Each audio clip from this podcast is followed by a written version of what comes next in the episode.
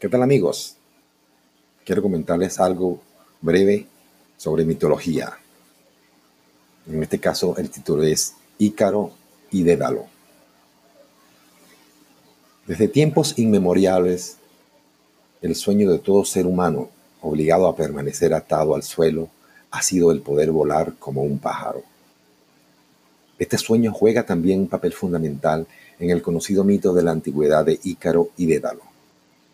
Según la mitología griega, Dédalo era un extraordinario arquitecto e inventor que construyó el laberinto de Creta para el rey Minos, en el que estaba recluido el Minotauro, un monstruo mitad hombre y mitad toro que se alimentaba de carne humana. El laberinto había sido diseñado con tal maestría que nadie era capaz de encontrar la salida y escapar del Minotauro.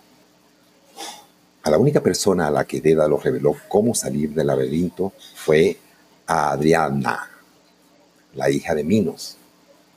Debía guiarse por un hilo que más tarde sería conocido como el hilo de Adriana. Adriana ayudó a su amado Teseo a matar al Minotauro y a huir posteriormente del laberinto. El rey Minos, curioso por la fuga, recluyó a Dédalo y a su hijo en el laberinto el astuto arquitecto construyó una de las alas artificiales más hermosas que se habían hecho. Las hizo de cera y plumas de pájaro para poder huir de la prisión junto a Ícaro. Antes de nada, el padre advirtió a su hijo, no te acerques demasiado al sol porque la cera podría derretirse.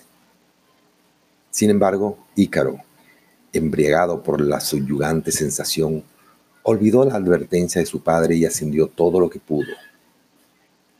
Al final la cera de sus alas se derritió e Ícaro se precipitó al mar y se ahogó.